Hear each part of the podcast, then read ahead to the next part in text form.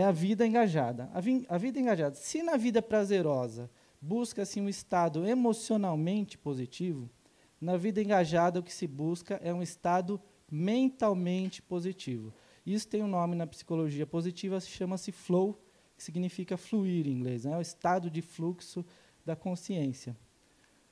O flow justamente foi descoberto pelo Mihai Csikszentmihalyi, né, que é o cofundador da psicologia positiva. E isso, ele teve esse insight no doutorado dele, em 1965, quando ele estava. O doutorado dele era sobre criatividade. E ele estava pesquisando, ele estava observando pintores durante seu processo de pintura. Aqui eu trouxe uma, uma fotografia do Jackson Pollock, né, que quando ele fazia aquelas pinturas no chão, sem pincel, ele entrava exatamente nesse estado. O que, que é o estado de flow? O Csikszentmihalyi verificou que os pintores, quando eles, quando eles estavam trabalhando, eles entravam num estado que eles esqueciam de todo o resto. Eles não sentiam fome, não sentiam frio, não sentiam cansaço, não sentiam sono.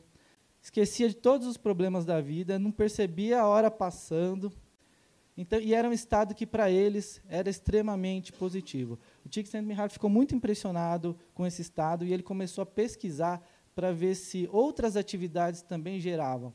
E o que ele verificou é que em qualquer atividade humana é possível entrar em flow.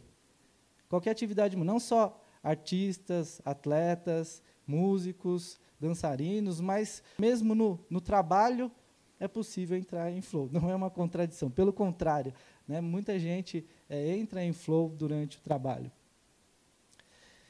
Então, flow seria esse estado onde seu corpo e a sua mente fluem de uma forma extremamente harmoniosa. Você tem uma combinação desses fatores. É um estado de motivação intrínseca, ou seja, a pessoa que está pintando, ela não está ali motivada porque ela vai receber um dinheiro ou por alguma recompensa material que ela vai receber depois, mas sim pela própria satisfação que a atividade lhe proporciona. Então, isso seria motivação intrínseca. É um estado de concentração muito alta, muito alta, extremamente alta, e um estado emocionalmente muito positivo. Geralmente, quando você pergunta para as pessoas, ah, quando que você é mais feliz, ela vai dizer alguns momentos onde ela está em atividades que ela costuma entrar em flow. E é um estado onde você tem um alto desempenho. As melhores performances de atletas, músicos, eh, qualquer atividade humana acontecem quando a pessoa está exatamente nesse estado de fluxo. Só que tinha um porém. Conforme o Csikszentmihalyi foi avançando nas pesquisas, ele verificou que somente você ter uma atividade engajada que proporciona flow, muitas vezes não era suficiente para uma vida feliz. O próprio exemplo que eu trouxe aqui do, do Pollock, ele foi uma pessoa que, quando ele não estava pintando, a vida dele era um caos. Tinha problemas de relacionamento, alcoolismo, depressão. Morreu é, vítima de um acidente que é, alguns acham que foi um suicídio. Então, o que o Csikszentmihalyi percebeu é que não bastava o fluxo apenas em uma atividade. Era necessário que a sua vida inteira tivesse em fluxo, tivesse em harmonia. E para isso era importante que a sua vida tivesse significado e propósito.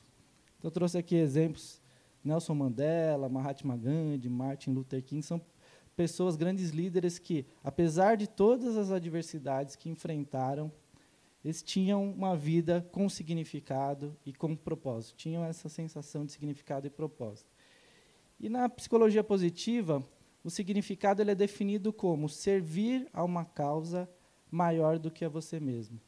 Servir a uma causa que vai além de benefício somente para você e deixar um legado para a humanidade para depois que você se for. A felicidade autêntica, então, na visão da psicologia positiva, ela vai acontecer quando você vive uma vida plena.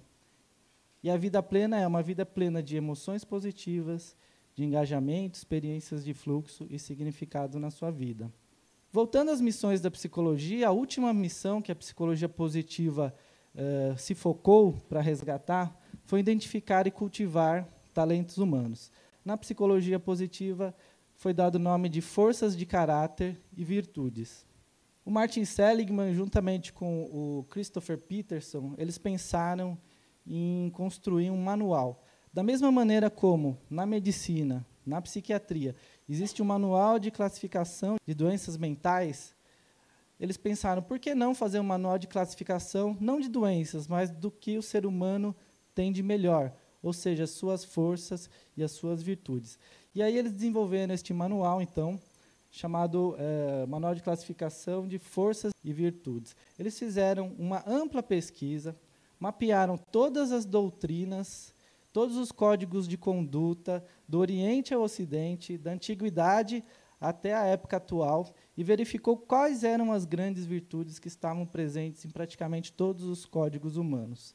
Chegaram em seis grandes virtudes e 24 forças de caráter que compõem essas virtudes. As seis grandes virtudes são sabedoria, coragem, humanidade, transcendência, temperança e justiça.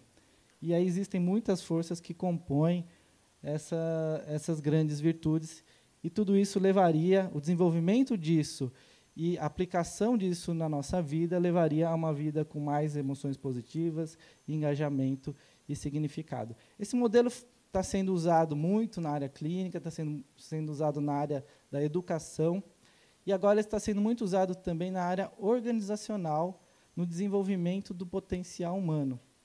Uma pesquisa do Instituto Gallup, com 4 milhões de pessoas em mais de 100 países, perguntou: em seu trabalho, você tem a oportunidade de fazer todos os dias o que você faz de melhor? Ou seja, você tem a oportunidade de usar suas forças e os seus talentos diariamente no seu trabalho? E o percentual de pessoas que respondeu sim foi 20% apenas. Isso significa que 80% das pessoas se sente subaproveitada no trabalho. Sente que tem forças e talentos que ela não está utilizando no trabalho. Imagina se, a, se as empresas conseguissem aumentar esse número para, por exemplo, 40% ou 80%. O que é que aconteceria com a força de trabalho nas empresas? Seria muito importante que isso acontecesse. O que eu vejo, eh, geralmente, nas empresas, é que elas olham muito para fora. Então, assim, elas querem procurar atrair o candidato talentoso, selecionar a pessoa talentosa. E elas esquecem de olhar para dentro e enxergar que o, ta o talento está lá dentro e muitas vezes não está sendo utilizado.